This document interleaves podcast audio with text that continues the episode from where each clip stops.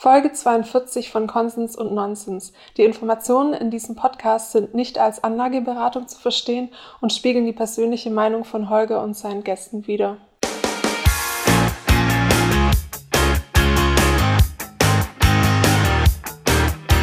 Herzlich willkommen zu Konsens und Nonsens. Heute Podcast und gleichzeitig Video, denn wir haben heute den Ghosty da, der sein äh, unfassbar äh, anmutendes äh, Kamera-Setup mitgebracht hat und das Ganze auch auf Video aufnimmt. Schaut mal vorbei auf Ghostys Channel. Äh, heißt der Ghosty, oder? Äh, heißt Ghost Typer, aber. Also erstmal Hallo Ghosty. Hallo. Genau, und bevor wir äh, den Gast vorstellen, also ich muss vielleicht kurz einleiten. Ich denke, kein Thema ist in der deutschen Kryptoszene so äh, polarisierend und hoch diskutiert wie das Thema IOTA. Eigentlich hatten wir gesagt, ähm, es gibt keine Konsens- und Nonsens-Folge mehr, bevor nicht der Coordis-Site stattgefunden hat. Wir hatten ja schon mal eine und ähm, äh, unsere Konsens- und Nonsens-Telegram-Gruppe ist äh, überschwemmt von Jota-Community, können wir gleich drüber reden. Ähm, aber der Hans, der gute Hans Moog, aka Husky, äh, ist aus Norwegen eingeflogen, extra für Schweden. diesen Podcast. Ah, aus Schweden, Entschuldigung, aus Schweden. Äh, eingeflogen, extra für diesen Podcast. Hallo, hallo Hans, schön, dass du da bist. Ja, hallo auch an euch beide. Also ich hoffe, wir werden, werden eine interessante Diskussion heute haben.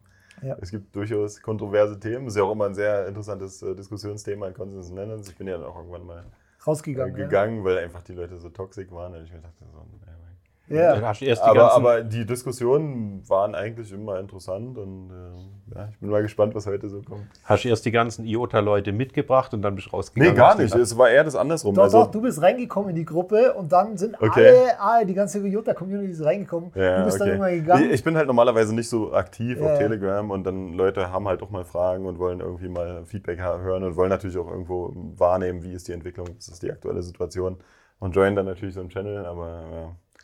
Ähm, ja, genau. Seitdem, jetzt bin ich ja wieder äh, seitdem haben wir in also. regelmäßigen Abständen IOTA-Ban in der Telegram-Gruppe, weil es halt teilweise echt zu viel wird. Weil, äh, und da komme ich gleich zum ersten Punkt. Ähm, es ist ja wirklich so, dass in Deutschland vor allem, ich würde mal sagen, nach Bitcoin und Ethereum ist definitiv das meiste Interesse für IOTA. Und weiß ich gar nicht. Doch, doch, doch. Ich habe äh, bei- also bei Google Trends Auswertungen kommt es immer mal wieder. Vielleicht ist inzwischen Hm. Cardano inzwischen auch irgendwo mal da. Da gibt es auch eine große Community. Aber ähm, ja, das Interesse nach IOTA, dafür, dass es jetzt ja eigentlich ein Top 50 Coin, sage ich jetzt mal, ist und da noch ist relativ groß. Ja. Genau, also ist das, äh, das Verhältnis eigentlich, also gerade in der Gruppe ähm, spielt eigentlich, also macht eigentlich keinen Sinn, aber wie gesagt, das Interesse ist sehr, sehr groß. Und ähm, es hängt natürlich damit zusammen, dass natürlich in 2017 dieser unfassbare Jota-Hype in Deutschland gab. Und ich glaube, dass. ähm, Wo ich auf dem Top gekauft habe. ja, genau. Nicht nur du. Halb Deutschland, ich habe das ja auf meiner Webseite mitbekommen. äh, Halb Deutschland hat da den Top gekauft. Und ähm, das hat wohl sehr überzeugte Bagholder äh, ausgebildet, sage ich mal. Äh, ja, oder siehst du noch einen anderen Grund, warum das jetzt gerade, vor allem auch in Deutschland jetzt so äh, populär ist? Also, ich, um ehrlich zu sein, ich, ich bin ja auch relativ spät erst ins, ins, Ja. ins Jota-Ökosystem eingestiegen. Ich bin damals, ähm, wie gesagt, 2017, irgendwie am Ende des Jahres, irgendwie habe ich dann auch noch lange überlegt, tausche ich jetzt meine Bitcoins in der Jota und habe dann mit, mit äh, CFB auch gesprochen, habe auch lange versucht zu verstehen, was wollen die eigentlich bauen, was sind die Unique Selling Points, was, was ist das Ziel. Und äh, das, das hat sich einfach alles so vertrauenswürdig angehört. Da habe ich irgendwann gesagt, ja, okay, jetzt. Äh, Also jetzt steigt das Ding jetzt auf 5,70. Ich habe geguckt, irgendwie seit 20 Cent oder sowas. Ich habe nicht gekauft damals noch. Und dachte ich, ja, okay, bevor ich jetzt den Zug komplett verpasse, jetzt kaufe ich mal. Und am nächsten Tag ging es halt so dead nach unten. Ah, ja. Und äh, leider hat sich ja dann auch die Technologie äh, so herausgestellt, dass viele Sachen nicht funktioniert haben, wie das ursprünglich von äh, den Leuten verkauft wurde. Also vor allen Dingen von CFB, der damals ja der, so der äh, Führer war oder die zentrale Person. Und dann stand ich halt da mit offenem Haar, so quasi. Also, also ich hatte meine ganzen Coins da getauscht und die Jota ging halt nur nach unten. Und habe halt dann überlegt, so, ja, okay, ich, ich, meine, ich kann programmieren. Ich programmiere, seitdem ich irgendwie elf Jahre alt bin oder sowas. Äh, bin auch guter Programmierer, schätze ich mal so. Ähm, vielleicht kann ich ihnen irgendwie helfen. Ja. Und habe halt auch Muss angefangen. ich halt meine Bags selber aus, der, aus dem. Aus dem ja, so wie der Baron rausholen. von Münchhausen, so aus dem eigenen Job irgendwie nach, rausziehen. Ja. Aber Sunken, Cost Fallacy. ja, ist das ein ganz klassischer Fall von Sunken Cost Fallacy. Im Nachhinein muss ich ganz ehrlich sagen, bin ich auch nicht unbedingt traurig drüber, weil ich denke, dass wir da einen sehr großen Durchbruch in dem Bereich DLT-Forschung und so weiter erzielt haben, den vorher einfach wo vorher noch nie jemand drüber nachgedacht hat, einfach weil es vielleicht nicht relevant war oder weil es einfach zu sehr entfernt war von dem, was man bisher gemacht hat. Die Jutta war relativ ähnlich zu dem, oder die Ideen waren relativ ähnlich zu dem, was wir heute auch dann wieder machen. Ähm, aber ja, im Endeffekt war es ein Kurspolicy, ja, ganz, ganz klar. Weil ich hatte die Idee, also ich habe wirklich überlegt, alle meine Jotas zu verkaufen, irgendwo bei 2 Euro oder sowas war das. Äh, und, und habe halt das dann auch kommuniziert und dann meinten so, ja, aber du hast ja ein paar coole Ideen, so komm doch mal, vielleicht können wir zusammen was machen. Und das, das hat, war eine sehr interessante Reise jetzt im Nachhinein. Also man hat natürlich ultimativ viel Geld verloren im Vergleich zum Top. Immer noch, wir sind ja immer noch nicht auf dem All-Time-High mit IOTA. Äh, aber ich persönlich würde sagen, es war es wert. Jetzt für mich persönlich, ich kann natürlich nachvollziehen, dass irgendwelche Leute, die jetzt für damals in 2017 zum Top eingestiegen sind, dass die natürlich vielleicht unter Umständen ein bisschen anders ja. Äh, das Ganze betrachten. So. Ich weiß nicht, also jeder, der damals äh, gekauft hat, der, der musste sich eigentlich klar sein, ja, okay, entweder das ist total, äh, total bescheuert und es geht gegen Null oder es funktioniert und dann ja, dann funktioniert es auch. Und äh, also ich glaube nicht, dass da einer mhm. gesagt hat, oh, ich habe hier ein gutes Investment, äh, da, da haue ich jetzt meine Rente rein, sondern das war, glaube ich, für alle, die das gemacht haben, äh, Gamble-Geld. Und äh, ja. vielleicht hat der eine oder andere da vielleicht zu viel reingehauen. Aber äh, ich meine, so war das halt 2017. Du hast links und rechts die äh, Projekte zum Mond schießen sehen. Da dachte ja. ich, okay, muss ich auch mal irgendwo dabei sein. Und ja. das hat sich ja, wie du es ja schon gesagt hast, auf den ersten Blick hat sich das alles total logisch und sinnvoll das, angehört. Das war eben auch das, das, Problem, war, ja. ultimativ, weil das, das klang alles so logisch. Wenn ich jetzt irgendwie zwei Konflikte total. habe und alle approven einfach eine und die wird immer schwerer und dann, dann ist natürlich sind sich alle einig, dass auf der einen Seite irgendwie der gewinnt und der andere nicht. Das, das, das klang alles so logisch. Aber ja. es hat am Ende des Tages eben nicht funktioniert. Richtig, genau. Ja. Und zu verstehen, warum es nicht funktioniert hat, hat eine ganze Weile gedauert. Also wir haben wirklich sehr lange gesessen und haben ja dann auch äh, unterschiedliche Ideen, sag ich mal, angeguckt und, und, versucht zu verstehen, was ist wirklich das Problem. Und ich habe dann eben auch angefangen, da irgendwie die Top 200 White Paper aller Projekte zu lesen, um zu suchen, gibt es denn irgendwen, der eine ähnliche Idee hat, der uns helfen kann. Kannst du denn einfach erklären, was das Problem war?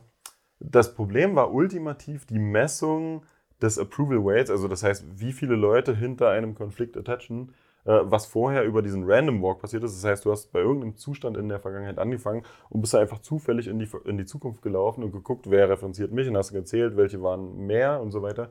Das Problem ist aber, dass das halt einfach eher so eine Heuristik ist, also so eine Abschätzung quasi. Und diese Abschätzung konnten Angreifer eben angreifen und konnten sagen, ich mache jetzt mal ganz viele Transaktionen hier hinter an der Transaktion und dann ist der Random Walk quasi immer in diese Richtung gelatscht mhm. und sie konnten quasi das, das austricksen, wie man diesen, dieses Approval Weight äh, zählt und damit ist der komplette Konsensus einfach komplett in sich zusammengebrochen. Aber Viele Ideen, die wir heute umsetzen, also gerade so die Integration von Real World Trust, also Echtweltidentitäten, dass man quasi DLTs als Erweiterung des echten Lebens sieht in irgendeiner Art und Weise und versucht, das darüber abzusichern. Die, die kommen alle ursprünglich eigentlich von der ursprünglichen Jota-Vision. Das sind nicht meine Ideen, aber, mhm. aber es ging, wir, wir haben halt nie gewusst, wie baut man das ultimativ. Ja? Und mhm. jetzt wissen wir es halt, oder wir vermuten zumindest, dass wir es wissen.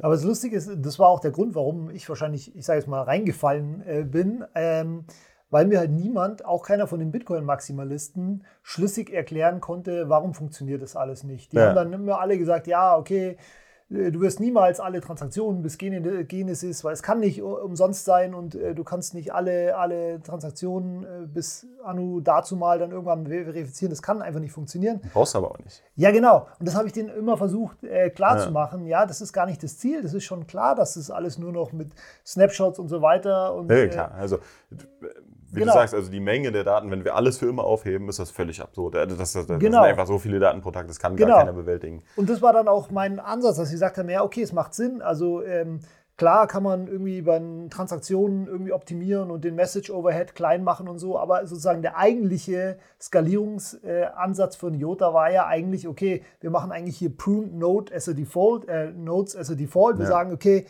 die ganzen alten Transaktionen interessieren uns nicht. Uns interessiert nur der aktuelle Ledger State und uns, uns interessiert. Darum geht es ja auch eigentlich. Ja, eigentlich auch. Und das, also, wenn, wenn ich jetzt 10 Euro habe und ich gebe genau. dir die, dann ist relevant, dass du jetzt meine 10 Euro hast, aber nicht der Fakt, dass ich die mal hatte.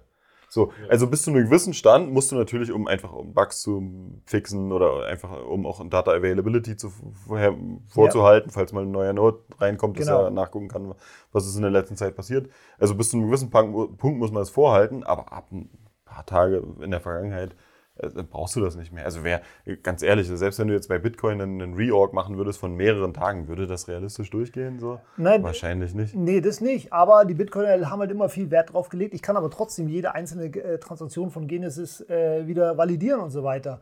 Und ähm, ja, das haben sie dann halt mal als, äh, als Argument gebracht, was für mich kein Argument war, weil das war einfach keine Designentscheidung, die da, also das ist halt Absicht sozusagen. Ja, also ich, ich sehe es halt auch so, so ein bisschen. Ich, ich schreibe auch gerade so einen Blogpost eben über genau dieses Thema Social Consensus, also sprich, wie die User den Ledger State wahrnehmen und dass, dass das eigentlich das ultimativ Relevante ist. Weil wenn ich jetzt Ja. zum Beispiel einen Node betreibe, bei dem ich denke, du hast Geld und alle anderen denken, du hast kein Geld, wenn du jetzt deine Transaktion sendest, ich sage alles top und alle anderen sagen so, nee, das ist eine invalide, invalide Transaktion, schmeißen die einfach weg. Das heißt, es ist eigentlich rel relativ irrelevant, also was wirklich relevant ist, ist, dass alle übereinstimmen, wer wie viel Geld hat. Wer, was quasi der Shared Ledger State ist. Und es gibt halt so ein, du kannst halt so ein Gedankenbeispiel nehmen wir an, es gibt eine, eine, eine Entwicklerin namens Butalika Viterin, ja, äh, und die äh, interessiert sich für Kryptowährung und sagt so, oh, das ist alles ganz cool und versucht halt so die Spezifikationen zu lesen vom Bitcoin-Protokoll und implementiert, implementiert ihre eigene Software und versucht dann mit dem Netzwerk zu synken. Also die sagt, ich will das selber alles lernen, ich will wissen, wie das funktioniert, ich nehme jetzt nicht irgendeine vorgefertigte Software, sondern ich gucke mir die Specs an, ich programmiere den Kram äh, und dann synke ich mal und dann gucke ich. Und am Anfang ist alles cool und so bis vor zwei Jahren synkt sie und dann irgendwann kommt halt ein Punkt, wo sie sagt, so invalid block detected oder so. Und dann denkt sie sich, ich meine, unsere Vitalika Buterin, ne, äh, denkt sich halt so, ja, vielleicht habe ich einen Fehler gemacht oder sowas und fängt halt an zu gucken und andere Impl- Implementationen anzugucken und stellt dann relativ schnell fest, dass im Bitcoin Core Netzwerkprotokoll irgendein Bug drin ist, den bisher einfach keiner gefunden hat. Einfach Bad Luck, ja. kann ja passieren. Unwahrscheinlich, wahrscheinlich, weil einfach so viele Augen drauf gucken, aber es könnte theoretisch sein. Ja. So, jetzt, was passiert? Die hat vor zwei Jahren Invalid Luck, der hat irgendwelche Funds be bewegt, die man nicht hätte bewegen dürfen. Was ist die Konsequenz? Was ist realistisch? Entscheidet sich das Bitcoin-Netzwerk, die letzten zwei Jahre der Transaktionen zurückzurollen und sagen, wir starten mal da wieder und wir wollen die longest honest chain haben? Oder geht es wirklich darum, zu messen, also, äh, oder, quasi den Social Consensus zu haben, wer hat wie viel Balances? Und das ist halt einfach der aktuelle Stand. Ob da jetzt eine Buta- Butalika Viterin mit einem Node auftaucht und sagt, ich denke, aber der hätte das Geld haben müssen, das spielt am Ende des Tages überhaupt keine Rolle. Und, und da- das ist halt so ein bisschen so der Punkt. Ich meine, das ist, glaube ich, unstrittig, dass man sagen würde, wir würden jetzt nicht zwei Jahre von Bitcoin-Transaktionen zurückrollen. Das beweist eigentlich, dass, dass, dass, dass es nicht darum, darauf ankommt, wirklich von der Genesis alles zurückverfolgen zu können, sondern es geht eigentlich bloß darum, wenn, Was wenn ich ins Node synke, mit dem zu synken, was alle anderen denken. Das ist eigentlich das, was relevant ist für ein DLT.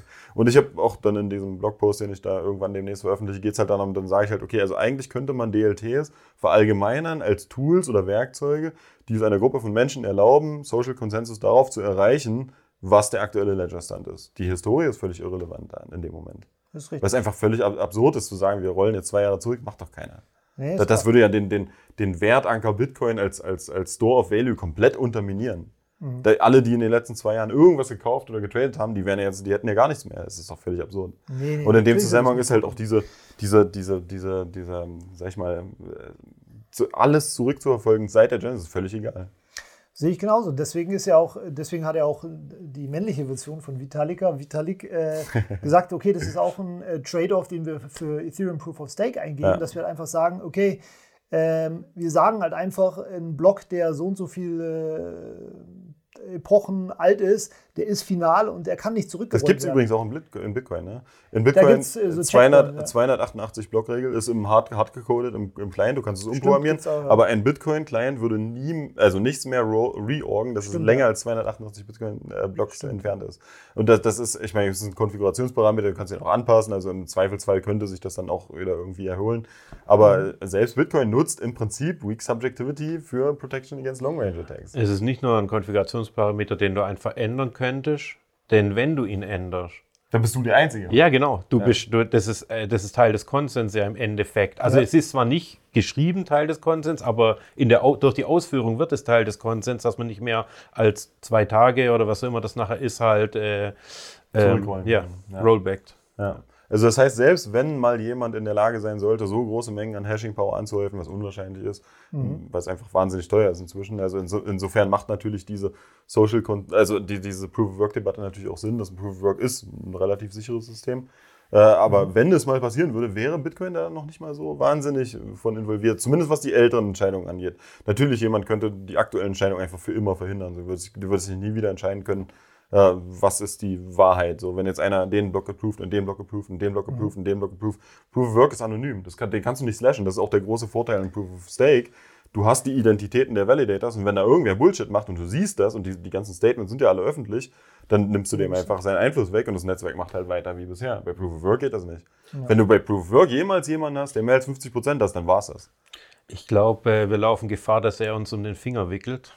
Ja, wir, müssen ja, wir wollen ja kontrovers sein, stimmt ja, genau. Ja, ich ja, okay, meine, ich meine, das ist ja jetzt okay. noch relativ un-Jota-spezifisch. aber genau, wir sind ja immer noch beim Thema, äh, also Jota zeichnet ja aus, dass wir viele Transactions haben und ich meine, einer, äh, die, die Proof of Work, Proof of Stake, das sind ja auch alles ähm, Civil Protection Mechanismen.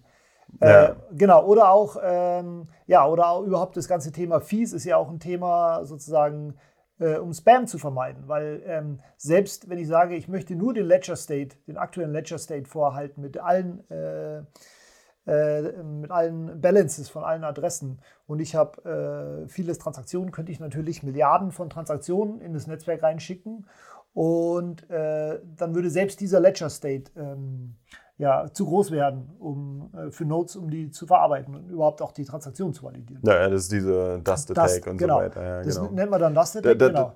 Da, da, hast du recht. Im, Im Grunde genommen ist es auch so, dass IOTA eigentlich also es ist vieles, aber es ist nicht for free. Genau ja. wie du einen USB-Stick hast, der ist auch vieles, ja, den genau. kannst du genau. oft genug einsetzen, wie du willst, aber der ist halt nicht for free, du musst ihn halt einmal kaufen. Ja. Und ähnlich ist es bei Jota auch, dass wir quasi sagen, wenn jemand Tokens besitzt, hat er eine gewisse Menge von Tokens und das Ziel von IOTA mit Cordicide ist ja ungefähr 86,4 Millionen Transaktionen pro, pro Tag. Also es sind 1000 TPS pro, also 1000 TPS. Äh, und dann je nachdem, wie viel Anteil an dem Token, also an, an deinem Supply, der, der existiert, wird dir halt ein gewisser Throughput zugesichert. Okay. Ähm, und den kannst du dann auch ansparen und du kannst also halt das entsprechend. Ist das Thema? Okay. Es ist ähnlich also eigentlich wie Ethereum in, in, in einer Art und Weise, dass du auch quasi Fees bezahlst, dadurch, dass du Tokens hältst für eine gewisse Zeit, aber diese Fees werden halt nicht abgerechnet von dem monetären Value, den du bewegst, dass du dann irgendwie Gas kaufen musst oder sowas, sondern du kannst halt im Zweifelsfall auch einfach warten. Also mehr, mehr wie Tron. Ne, Tron ist ganz anders. Aber Neo hat ein ähnliches. Ja, nee, aber, aber, aber bei Tron ist es so, wenn du ein bisschen stakest, bekommst du Energy und, mhm. und äh, ich weiß nicht, was das andere ist. Äh, also Energy und noch irgendwas zum Ausführen von Smart Contracts oder zum Machen von Überweisungen. Ja, also es geht eigentlich im Grunde genommen darum, wie kann man die aktuellen Systeme verbessern? Ich meine, der, der, Band, die, die durch, der Durchsatz ist limitiert, solange wir noch kein Sharding haben. Ultimativ ist natürlich das Ziel, so ein Fluid Sharding zu haben, wo das System sich irgendwie immer anpasst, aber du brauchst eine gewisse Kosten für die Transaktion. Ansonsten kann ja irgendwie jeder irgendeinen Bullshit spammen und dann bist du halt super schnell voll. Das geht ja nicht. Also das heißt, du musst eine gewisse, einen gewissen Kostenpunkt irgendwie vereinen mit, mit, mit, dem, mit dem Ausführen einer Transaktion. Und wenn man die aktuellen Systeme, sag ich mal, sich anschaut, dann gibt es halt das Problem, wie zum Beispiel bei Ethereum, wenn du jetzt 60 Dollar in Ethereum angelegt hast, irgendwann mal gekauft oder so, wo die Fees günstig waren, wenn du das wieder verkaufen willst, hast du unter Umständen Probleme, weil die halt die Fees durchaus unter Umständen mal deinen Betrag sag ich ja, mal, übersteigen, ja, und das über längere Zeiträume. Wenn du so ein System hast, wo du quasi die Leute dafür belohnst, dass sie Tokens halten und sagen, die kriegen Throughput dafür, äh, dann können sie im Zweifelsfall einfach ein bisschen länger warten, aber irgendwann können sie das Ding halt auch verkaufen ohne Verlust. Mhm. Und äh, im Grunde genommen geht es eigentlich darum, dass man einfach so ein bisschen versucht, so diese, diese, sag ich mal, diesen Durchsatz fairer zu verteilen. Und da geht es halt dann noch wieder sehr technisch. In, in normalen Blockchain ist es halt so, du brauchst halt einen, einen Akteur, der quasi auftritt als jemand, der eine Reihenfolge dar, äh, erstellt oder, oder, oder sag ich mal, erzeugt für alle Teilnehmer, äh, auf die man sich dann einigen kann und so weiter. Also diese Miner, Block-Producer, die halt dann alles irgendwie in eine Reihenfolge packen. Und das brauchen wir halt bei Jota nicht. Unser, unsere Idee ist ja, wir brauchen gar keine totale Reihenfolge. Das ist völlig irrelevant.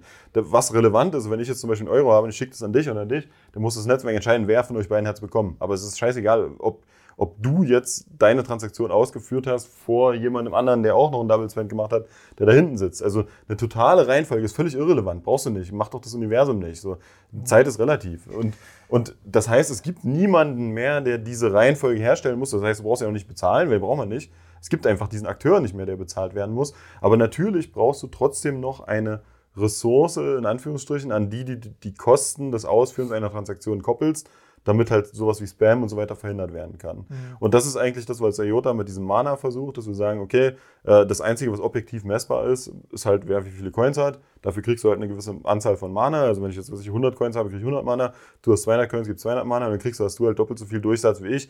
Im Endeffekt ist es nicht so ganz anders konzeptionell als Fees, aber es ist halt einfach ein bisschen fairer, effizienter, wahrscheinlich günstiger auch für die User, weil du halt einfach diese Person, die diese Reihenfolge herstellt, nicht mehr bezahlen musst. Du musst nur noch den Durchsatz bezahlen und der richtet sich halt danach, wie viel Coins du hast. Und wenn du halt eine gewisse Anzahl von Coins hast, dann kannst du das Netzwerk quasi immer im Rahmen deiner Rechte Wird äh, Mana verwenden. bleiben?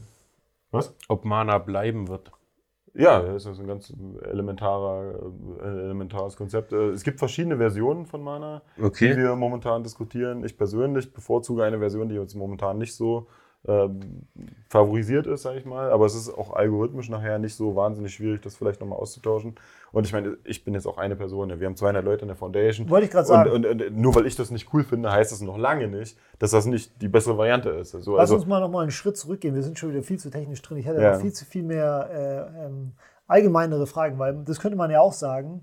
Okay, es gab in 2017 gab es den CFB und der hatte da irgendwie seinen geheimen Masterplan und Mhm. äh, hat dann alle in seinen Bann gezogen und irgendwie haben ihm alle geglaubt. Jetzt könnte man ja sagen, äh, du hast jetzt auch hier diese Idee gehabt und programmierst da vor dich hin und äh, Das war auch tatsächlich ein großes Problem. Also ich, ich habe 2019 hatte ich die Idee für diesen neuen Konsensus. Ja. ja genau. Und habe dann gehofft, so, wenn wir uns jetzt alle drauf fokussieren, wir fangen jetzt alle gleichzeitig an zu programmieren, dann sind wir bestimmt im Jahr fertig oder sowas.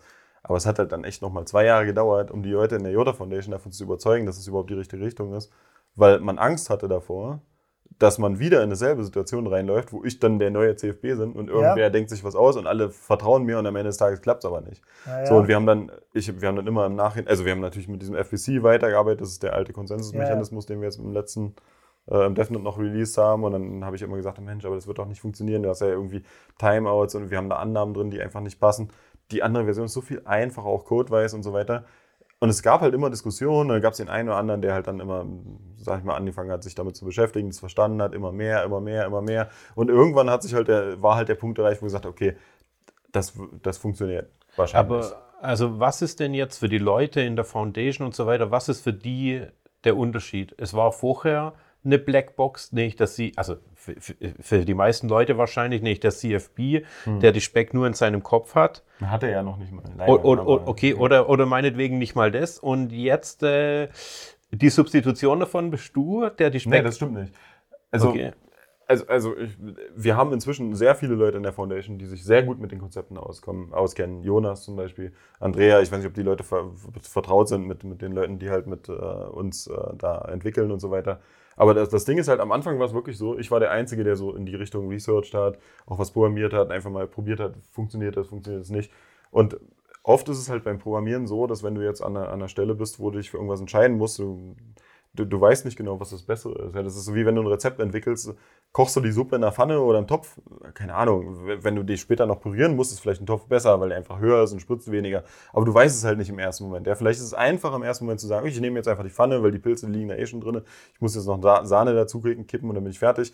Und das Problem ist halt, wenn du da ganz alleine dran arbeitest, dann solche Entscheidungen zu treffen, da kannst du dich halt auch unter Umständen mal falsch entscheiden. Ja? Weil man weiß es halt nicht, was das Beste ist am Anfang, weil du auch nicht ganz genau weißt, was sind die Anforderungen von den ganzen Komponenten und so weiter. Und das fand, empfand ich immer bei der Jota Foundation als das Sch- Schlimmste oder Schwierigste so ein bisschen, dass es da niemanden gab, mit dem man sich mal zusammensetzen konnte und sagen, Digga, okay, es gibt jetzt hier irgendwie Variante 1, 2, 3, was, was meinst du, was ist das Bessere? Ich glaube, 2 ist besser, aber wenn du sagst, der andere, ja, aber 3 ist auch offensichtlich besser, weil bla bla bla. Und jetzt sind wir halt an einem Punkt angekommen bei der Jota Foundation, also jetzt seit einem halben Jahr ungefähr, äh, wo halt mehr Leute verstehen, wie das alles funktioniert, äh, wo man solche Diskussionen haben kann, wo man sich zusammensetzen kann, wo man äh, drüber diskutieren kann und wo man dann eben auch Dinge nochmal umschreiben muss. Äh, und was viel Arbeit nach sich zieht, aber wir sind nicht mehr an dem Punkt, wo alle nur noch an mich glauben. Okay, okay. Man Aber- weiß das schon, wie das funktioniert. Aber dann hatten wir ja bis Mitte letztes Jahr diesen Zustand, von dem ich gerade geredet habe. Mm, auch nicht wirklich. Aber es gibt halt irgendwie so eine Richtung. Ich meine, guck mal, wenn du so eine große Foundation bist, du musst dich entscheiden, in welche Richtung forschst du jetzt. Du kannst ja nicht sagen, jeder macht irgendwie, was er will. Dann hast du da so einen Hühnerhaufen, die alle irgendwie durch die Gegend rennen und jeder macht irgendeinen Bullshit. Du musst schon alle irgendwie auf Linie kriegen. Du musst sagen, okay, wir machen jetzt das oder wir machen das, wir machen das. Und äh, damals, also bis vor einem halben Jahr, dreiviertel Jahr jetzt, war es so, dass wir gesagt haben, okay, es macht wenig Sinn, alles wegzuschmeißen, was wir schon gemacht haben. Äh, wir machen das jetzt erstmal fertig und wenn es sich tatsächlich herausstellt, dass es nicht funktioniert, so wie äh, das halt intern diskutiert wurde und, und, so, dann haben wir zumindest von der Codebase her schon ein, ein Modell oder ein, ein System, wo man relativ schnell, schnell switchen kann. Also das heißt, wir haben auch vorher darauf Wert gelegt und Acht gegeben, äh, dass die Konzepte, die wir programmieren, dass wir so kompatibel wie möglich sind mit diesen neuen Ideen, dass wenn man wirklich switchen muss, dass das dann schnell geht. Und das haben wir bis jetzt auch ganz gut hinbekommen. Ich, ich, ich gehe nochmal ein Stück zurück. Ähm, du behauptest ja jetzt quasi, beziehungsweise du bist sehr überzeugt davon, dass ihr ja quasi einen neuen Konsensus äh, erfunden habt, der eben dieses ermöglicht, dass ich eben viele Transaktionen habe. Was ja eigentlich ist, was sozusagen. Es kommt darauf an, was du meinst mit erfunden. Also ich bin zum Beispiel auch jemand, der sagt, Satoshi ist eigentlich der Ideengeber. Also er hat aber damals noch nicht so richtig verstanden, was er eigentlich gemacht hat. So. Ja, das äh, verstehe ich schon. Ich habe auch deine Blogpost-Reihe dazu gelesen und war übrigens auch sehr gut. Aber ähm, ich, es war jetzt erst irgendwie äh, vorgestern oder so, dass der Chef von Avalanche gesagt hat, okay, any chain that promises irgendwie ähm, viele Transac äh, Transactions äh, auf der EMI. Ja, genau. ähm, perpetually cheap transactions is broken, hat er gesagt. Genau. Ja. Es kommt ganz drauf an. Aber und so, das ist ja der, das ist ja eigentlich der Konsens in der gesamten, sage ich jetzt mal, Krypto-Community, dass es nicht möglich ist. Äh es kommt halt drauf an, was du als vieles Transaktion ansehst. Ja, also wie gesagt, ich bin halt zum Beispiel der Meinung, ich, ich denke, dass eine, äh, du zumindest einen, einen Preis zuordnen musst für das Ausführen einer Transaktion, weil ansonsten kann einfach jeder mit seinem Laptop zu Hause 10.000 Dinger issuen, die nichts kosten. Mhm. Du musst natürlich die vorhandenen Ressourcen in einer gewissen Art und Weise äh, verteilen. Ja? Und das Modell von IOTA mit dem Mana ist im Grunde genommen, dass wir sagen, okay, statt Fees zu bezahlen im Sinne von, ich gebe jetzt Geld aus, dafür, also wenn ich jetzt 1 Euro versende, dann kommen nachher nur 96 Cent an, äh, gebe ich halt eine zweite Ressource aus, die auch nicht so, eh, so anders ist als zum Beispiel, was Ethereum macht mit dem Gas. Das, das Problem ist halt nur, du verdienst das Gas halt dadurch, dass du die Tokens hast. Es ist eigentlich bloß so ein bisschen auf den Kopf stellen, der Konzepte, die man eigentlich jetzt auch schon hat. Also theoretisch könntest du deine, deine Ethereum, die du hältst, könntest du staken, könntest dafür Staking Rewards bekommen und könntest dann mit den Staking Rewards deine Transaktionen bezahlen. Also theoretisch könntest du das ja auch ähnlich machen. Ja? Äh, das, das Problem ist halt, äh, dass das relativ kompliziert ist. Da musst du halt erst einen Server aufsetzen, dann musst du halt den Scheiß staken, da kannst du vielleicht, wenn er irgendwie der nicht richtig läuft, wird das vielleicht geslashed. Das ist einfach für den User ziemlich komplex. Wenn man das Ganze einfach ein bisschen vereinfachen kann, sagen, okay, Tokens halten, damit helfe ich dem Netzwerk, einfach weil ich ihm finanziell unter die Arme greife und kriege dafür eine Ressource zurück, die ich in Transaktionen umwandeln kann, ohne dass ich dafür großartig Nodes betreiben kann. Ich kann das Mana auch jemand einem anderen Node geben, den er mitbenutzen zum Beispiel. Das ist viel flexibler. Und vor allen Dingen hast du halt dann auch die, die Situation, äh, wo die, die Fees, die du bezahlst in dem Netzwerk, in Anführungsstrichen, dann Geldfees oder sowas, auch irgendwie nicht mehr global sind, sondern dass du mit verschiedenen Node-Providern zum Beispiel, die alle Mana übrig haben, die das verkaufen möchten, zum Beispiel, um da für, für Firmen, äh, die zum Beispiel nicht in der Lage sind, Tokens zu halten und kein eigenes Mana haben können und so. Du kannst natürlich trotzdem Einnahmen generieren, dadurch, dass du Tokens hältst und Mana generierst. Wenn der, der Blockspace rar ist, ist der wertvoll und dann wird es dafür auch Leute geben, die sagen, ja, ich will jetzt selber nicht irgendwie 10.000 Euro kaufen, um da jeden Tag irgendwie 100 Transaktionen zu machen, dann gebe ich dem einfach, was ich, 5 Euro pro Tag oder 50 oder was auch immer. Und also das heißt, diese finanzielle Infrastruktur und so weiter, das ist alles im Grunde genommen relativ ähnlich zu dem, wie es jetzt schon funktioniert. Es ist halt nur nicht so zentral im Sinne von, es gibt eine globale Fee im gesamten Netzwerk, sondern du einigst dich halt quasi über diesen Mana-Throughput und wie viel Mana dann wirklich wert ist am Ende des Tages. Das kommt dann ganz darauf an, wie der Markt das äh, entscheidet. Also wir gehen auch davon aus, es wird ein Secondary Fee Market geben, äh, wo halt Leute, die zum Beispiel keine Tokens haben dürfen, aber gerne das Netzwerk benutzen möchten, wie bei Infura und Co., einfach eine Flat Fee bezahlen oder sowas und dafür halt Throughput bekommen. Also, also im Grunde genommen ist es eigentlich immer noch eine Fee, aber du bezahlst halt die Fee dadurch, dass du dass Tokens du über Zeit mhm. hältst. Ah also ist es jetzt so, dass IOTA vieles ist oder nicht? Weil wenn nicht, schreiben die es immer noch auf die Homepage? Ja, die es, es, kommt halt ganz darauf an, wie du Fees definierst und auch so ein bisschen auf, die, auf das ultimative Ziel, was dann wirklich so das Endgame ist. Weil die ultimative Version ist natürlich die, dass du so ein Fluid Charting hast, also zumindest meine. Äh, wir haben da jetzt von der Jota Foundation noch nicht public zu committed, weil wir sagen, okay, mach erstmal Cody-Seiten, dann gucken wir mal danach. Äh, aber das, das ultimative Ziel oder der Grund, warum ich auch diesen DAG so interessant finde, ist, dass man halt sagen kann, okay, ich schneide halt aus diesem großen DAG einen Teil raus und überwache bloß den und ein anderer überwacht den, ein anderer überwacht den. Das heißt, es lässt sich relativ einfach schaden, ohne dass man mehrere Systeme unter Umständen parallel einsetzen muss. Aber das ist halt auch noch ein Research Question, da muss man gucken, wie sich das alles entwickelt. Jetzt ist erstmal Cordyceps der Fokus. Ähm, und wenn du aber irgendwann dieses Fluid Sharding hättest und du hast mehr Transaktionen, als du processen kannst, dann kannst du halt einfach sagen, ich schränke meinen Sichtradius ein bisschen ein. Das heißt, im Grunde genommen hast du immer genügend Space und du reagierst darauf instantan, so, also sofort. Also es ist so ein, so ein Agent-Centric Centric Sharding bei, bei ja, lass, uns mal, lass uns mal Sharding noch außen vor lassen. Ja, das würde ich auch. Jetzt, genau. Bisher müssen wir ja erstmal noch, weil du kannst ja verstehen, dass die Leute skeptisch sind, weil sozusagen äh, bis jetzt äh, ich, äh, existiert das alles in euren Köpfen und vielleicht schon in irgendwelchen. Ja, es gibt ja auch schon DevNets genau, und so weiter. Genau, DevNets und so ja, weiter. ist auch schon gecodet. Ja, ja genau. Aber natürlich wollen die Leute Teil das ja in, in Real Life mit echten ökonomischen Anreizen und so weiter sehen und erst dann Ja. wahrscheinlich werden sich die Leute auch damit beschäftigen und dann äh, auch dann, meines Erachtens, kann man ja sehen, okay, ist da vielleicht nur irgendwo eine Lücke, an die ihr nicht gedacht habt oder sonst was. Weil, genau. Ja. Ähm, was wollte ich jetzt gerade sagen? Ähm, ha, Faden verloren. Hast du noch was? nee, aber was ich sagen wollte, ist interessant. Er redet immer so lang, dass man immer alle Roots äh, vergisst, die man eigentlich noch äh, aufbringen Ja, wollte. es, genau. es tut mir leid, ich kann auch versuchen, kürzer zu reden, aber es ist halt einfach. Ja. Genau, ich wollte noch sagen, genau, für mich ist eine Vieles-Transaktion einfach, ich kann sie tausendmal hin und her schicken und habe am Ende noch den gleichen Betrag.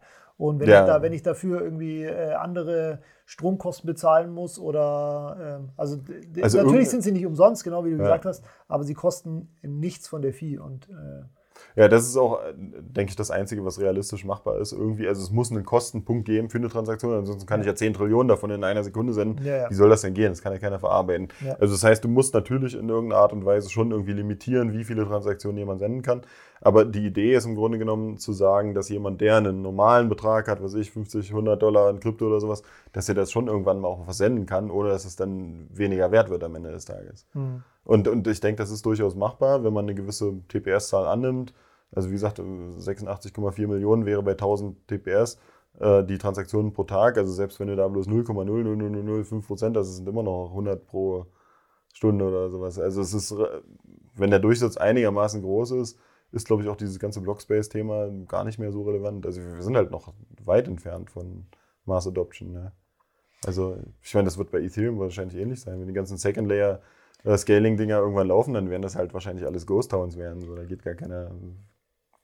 Das ist ein so guter zu Punkt. tun, ich meine, so. äh, du äh, sprichst gerade Ethereum an und so weiter. Ähm, in letzter Zeit habt ihr euch ja mehr in die Richtung, also ein bisschen weg, also gefühlt vom Thema Internet of Things entwickelt und mehr in Richtung, okay, wir machen jetzt IWM-Kompatibilität und wir machen jetzt auch DeFi und äh, NFTs und äh, ähm, genau und nutzen Metamask und so weiter. Ähm, wie kommt es? Interessiert äh, IoT doch keiner mehr, Jota, oder ist es, läuft es im Hintergrund oder äh, war Also- das nur, um die 2017er, I- 17er Idioten zu fangen?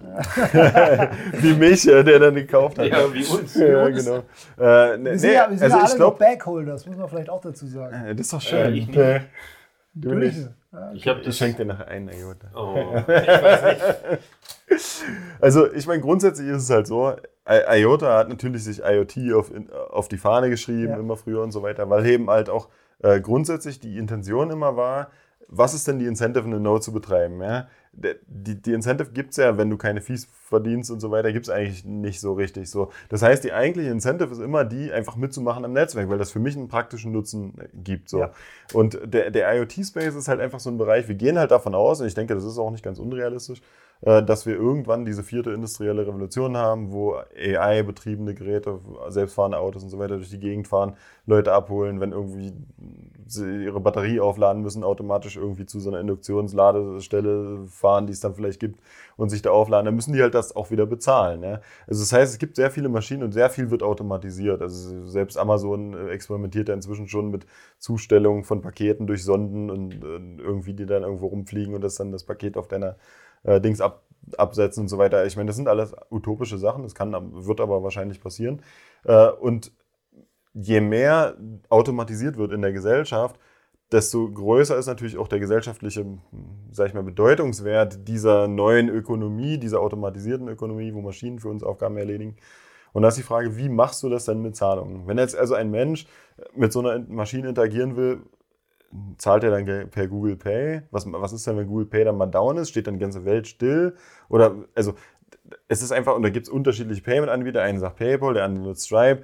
Das, das würde schon Sinn machen, in so einer Gesellschaft einen Standard zu haben, wo man sagt, okay, das ist jetzt der Zahlungsstandard, den alle nutzen. Und der wäre vielleicht auch idealerweise nicht unbedingt zentralisiert hinter irgendeiner Firma, weil erstens, die, die weiß dann genau, was wer, wer einkauft, die kann Leute zensieren. Also, ich meine, es wäre eine absolute dystopische Zukunft, wenn man sagen würde, jetzt Google wickelt die Zahlung für alle auf der gesamten Welt ab, egal ob die jetzt in Jerusalem, in Deutschland, in Istanbul, in sonst wo wohnen. Insofern denke ich, macht so ein globales Payment-Netzwerk für diese Maschinen schon Sinn. Und äh, in dem Zusammenhang war halt dann eigentlich die Idee zu sagen, dafür brauchst du keine Incentive mehr. Die machen einfach mit, weil sie halt Zahlungen empfangen müssen. Und es ist einfach ein Vorteil, so einen Standard zu haben. Dann natürlich versucht, denke ich, jede Kryptowährung in irgendeiner Art und Weise auch zu, vielleicht zu diesem globalen Standard zu werden. Äh, aber die Idee war eigentlich zu sagen, man braucht eigentlich diese Incentive nicht, weil die Maschinen, die machen sowieso mit, weil die wollen nicht unbedingt mit Google payen. Äh, Und das war eigentlich so ein bisschen so die Intention. Äh, Und natürlich, wenn du so viele Maschinen hast, brauchst du halt auch dick Durchsatz. Und da, da brauchst du halt ein System, was nativ schadet irgendwie. Und da ist eben dann die ursprüngliche Idee gewesen von, von CFW, diesen Deck zu haben, wo halt jeder immer so ein Teil beobachtet.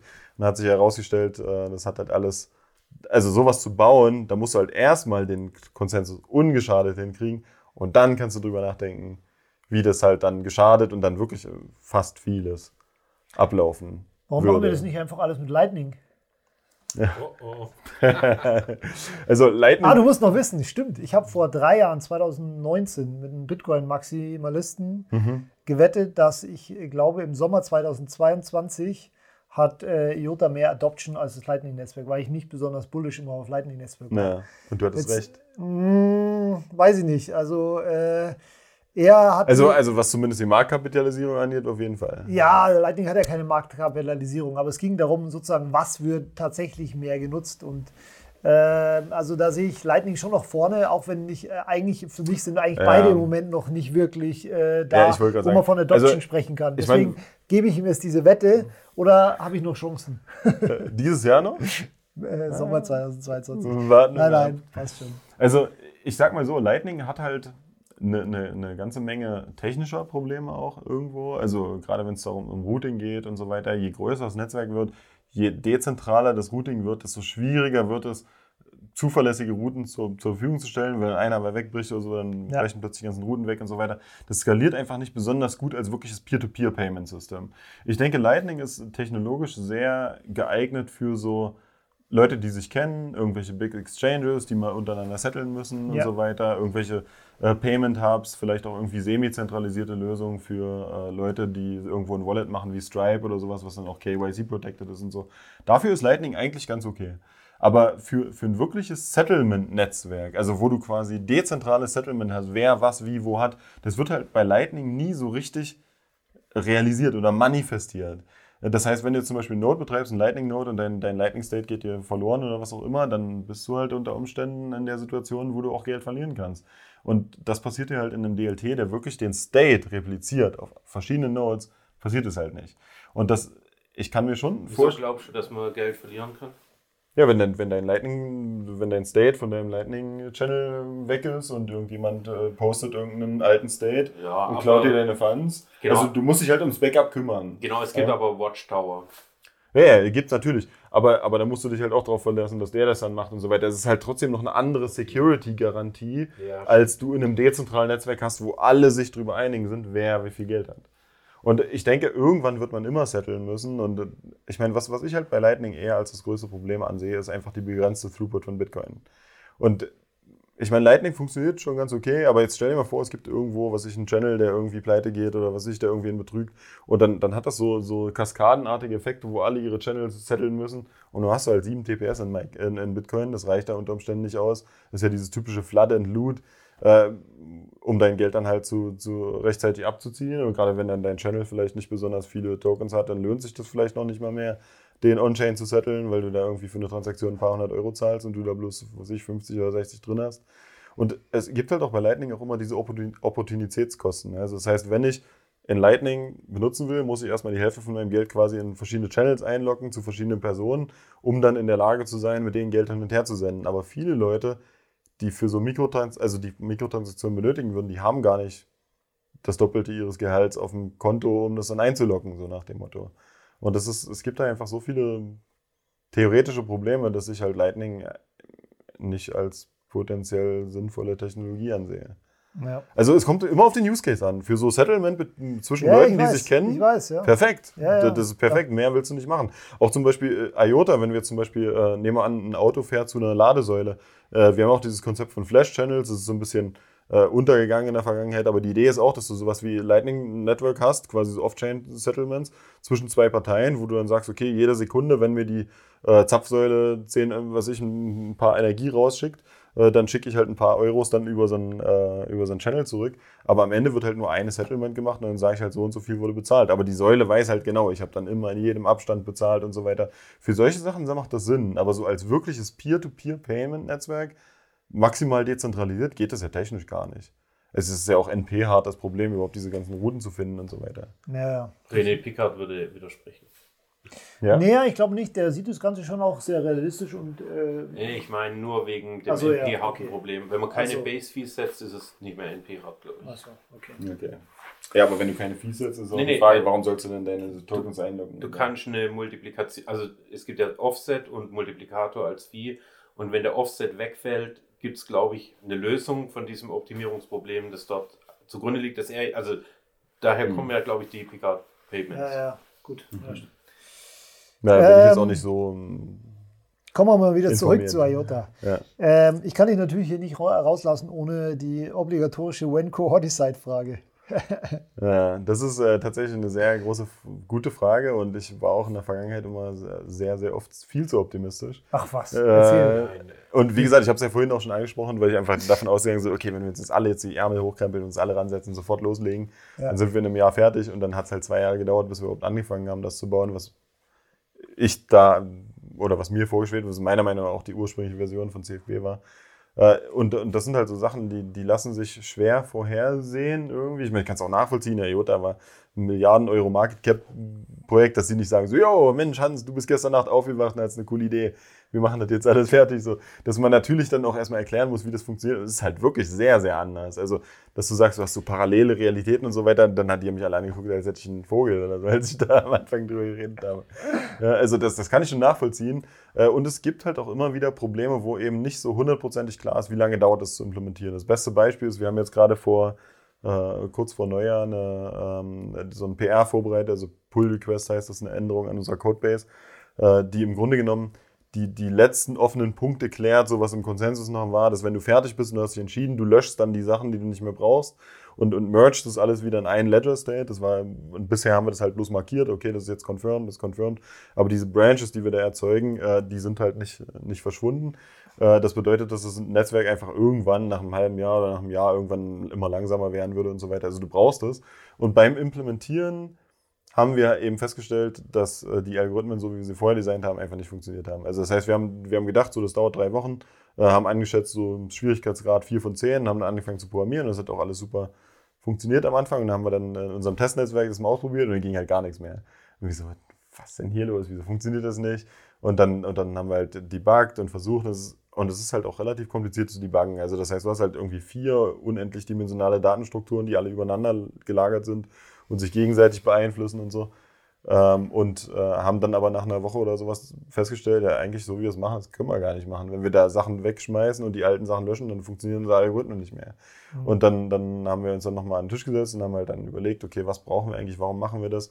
Und am Ende des Tages ist, sind die ganzen Konzepte viel einfacher geworden und viel schneller und so weiter, aber das sind halt Sachen, die kannst du nicht so richtig vorhersagen. So, du programmierst es halt und es funktioniert alles und dann baust du das noch ein und sagst du, fuck. Also es ist so wie, keine Ahnung, du baust ein Auto und baust einen Motor und alles dreht sich und dann baust du in das Auto ein und dann merkst du irgendwie, was ich, so eine kleine Schnur, die da draußen dran hängt, die schleift am Gehäuse oder so. Dann musst du die Schnur halt abbauen. Aber wenn die Schnur halt wichtig ist, dann dauert das Abbauen unter Umständen ein bisschen länger, weil du halt dann einfach den Motor nochmal umprogrammieren musst quasi oder umbauen musst, dass es halt nicht mehr schleift. So. Und jetzt sind wir an einem Punkt angekommen, wo der, wo der Konsensus, also das heißt, dass das Tracken der Weights und so weiter eigentlich so gut wie fertig ist. Wir haben jetzt gerade noch so ein, zwei Bugs, die wir gerade beheben, aber ich denke, dass wir nächste Woche vielleicht den nächsten Release raushauen und dann kann man das mal ausprobieren. Dann sollte Ich- das auch. War das, ist das die gleiche nächste Woche wie vor vier Wochen oder war das? Ja, ja, genau. Ja, okay, okay. Ja. Soon. Aber, aber, Soon. aber damals war es halt so, wir, also wir sind davon ausgegangen, es ist eigentlich relativ easy, haben ausprobiert, dann ging halt nichts. Und dann musste man nochmal umprogrammieren. Ich bin auch, um ehrlich zu sagen, bin ich sehr, sehr happy darüber, wie sich das alles entwickelt. Mhm. Äh, weil es gab in der Vergangenheit oft Situationen, wie ich vorhin am Anfang schon gesagt habe, wo man sagen kann, so nehme ich jetzt eine Pfanne oder nehme ich einen Topf zum Kochen. Und dann entscheidest du dich für eine Sache, aber du weißt halt nicht, war das jetzt wirklich das Beste, siehst du das am Ende. Und es gab halt, es gibt nicht so viele Punkte bei Cordicide, wo das so ist. Also die meisten Punkte sind so, eigentlich kannst du es nur so machen, alles andere macht keinen Sinn. Und alle diese Punkte, wo man immer noch Optionen hatte, die Optionen sind jetzt quasi weg. Also das heißt, jetzt wissen wir, okay, warum müssen wir es so machen und wie müssen wir es machen und, und diese ganzen Punkte sind jetzt quasi erledigt. Aber es gibt noch eine ganze Menge andere Sachen, wie zum Beispiel Snapshots und so weiter, die implementiert werden müssen. Wir müssen die Adressformate noch anpassen und so weiter. Also es gibt ja. schon noch eine ganze Menge zu tun. Geht zu tief rein. Ja. Ähm, also äh, nicht vor Ethereum Proof of Stake, höre ich daraus. Ähm, naja. ja, würdest du wetten? Wann ist ein Proof of Stake? Wahrscheinlich so Mitte des Jahres dieses Jahr. Mitte des Jahres. Ja, ja okay. Ja. Schauen wir mal. Ähm, ich habe jetzt mal zu dem Thema nochmal eine etwas kontroversere Frage. Spielt Cordicide überhaupt noch so eine Rolle? Weil wir haben ja, ähm, haben Solana, die gar keinen Hehl draus machen, dass sie super zentralisiert sind. Und wir haben auch in 2021 äh, The Rise of the zentralisierte Chains, sage ich jetzt mal. Mit, mhm. äh, also der, der, Trend geht ja eher zur Zentralisierung. Und die zweite Frage wäre, ähm, ich glaube halt, dass das auch nach dem potenziellen Core-Decide die Leute immer noch sagen würden, ja, IOTA ist ja immer noch zentralisiert, weil da gibt es ja die IOTA Foundation, die haut die Notes raus und das Rest vom äh, äh, Netzwerks nimmt die einfach und äh, überhaupt, da ist ähm, ja, niemand kann ja alle Transaktionen validieren, weil äh, genau, also das käme, das ist ja sowieso schon zentralisiert so weiter. Also wahrscheinlich Warum ist es zentralisiert? nein, ich sage es mal aus der Sicht der Bitcoiner, die sagen, okay, wir wollen alles von Genesis. Also ich, ich glaube, dass es auch nach Core-Decide heißen würde, ja, es ist immer noch zentralisiert. Also ich meine, man muss halt schon auch so ein bisschen äh, realistisch sein, sage ich mal, wenn es darum geht, Dezentralisierung zu, anzuschauen. Ähm, die meisten DLTs, die es gibt, die tendieren zu einer stärkeren Zentralisierung over time. Also wenn du dir anguckst, zum Beispiel Bitcoin auch am Anfang, die ganze Hashing-Power war super dezentralisiert. Es gab hunderte von Leuten, die da mitgemacht haben. Jeder hat zu Hause gemeint.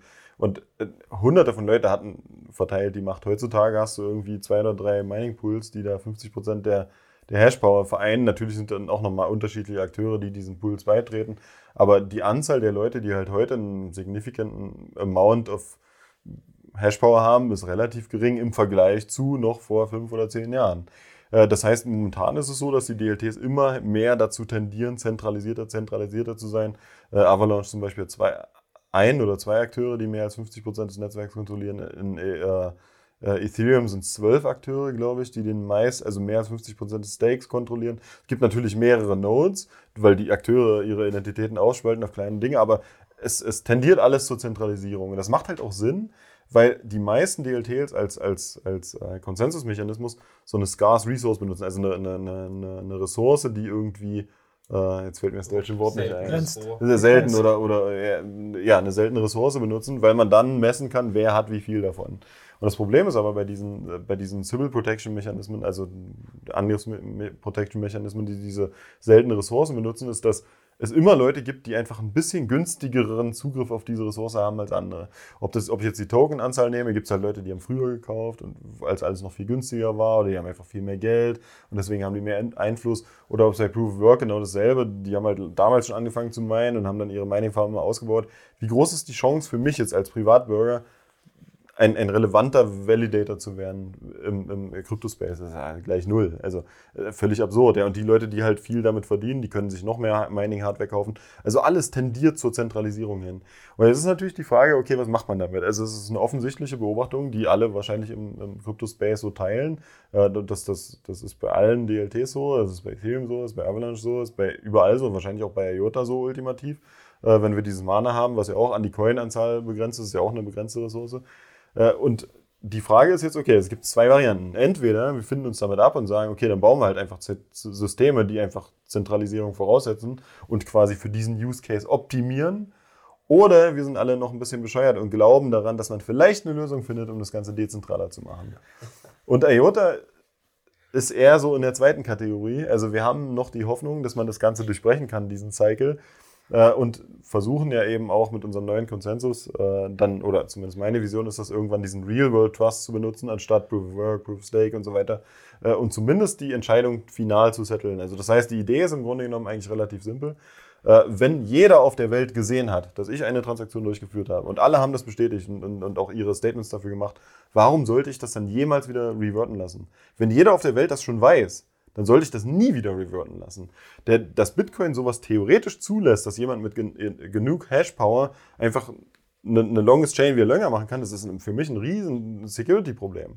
Das ist ein absoluter Flaw von dem System. Das Problem ist aber, warum wir so ein System noch nicht gebaut haben, wo man quasi misst, wer hat denn jetzt alles in der Entscheidung gesehen, ist der Fakt, dass in, in einer Blockchain jeder einzelne Block immer nur von den Minern produziert werden kann. Das heißt, ich kann keine Statements sammeln von außen, äußeren Akteuren. Ich kann nicht, also zum Beispiel in der IOTA ist es so, jeder kann ein Statement veröffentlichen. Ja, also ich, meine Oma kann eine Transaktion senden, du kannst eine Transaktion senden, ich kann eine Transaktion senden. Und wenn man misst, und, und jedes Mal, wenn die eine Transaktion senden, dann attachen die ihre Transaktion an einen gewissen Teil des Tangles und verifizieren voten. und referenzieren und voten dann für diesen Tangle. Selbst wenn die im Proof of Stake Layer keinen großartigen Einfluss haben, ist es halt trotzdem noch eine interessante und valide Information für mich zu sehen, dass alle das gesehen haben. Und das Ziel, also mein Ziel und Jota Foundation, wie gesagt, wir fokussieren uns erstmal auf Proof of äh, Codicide, wir wollen nichts versprechen, was dann am Ende nicht funktioniert.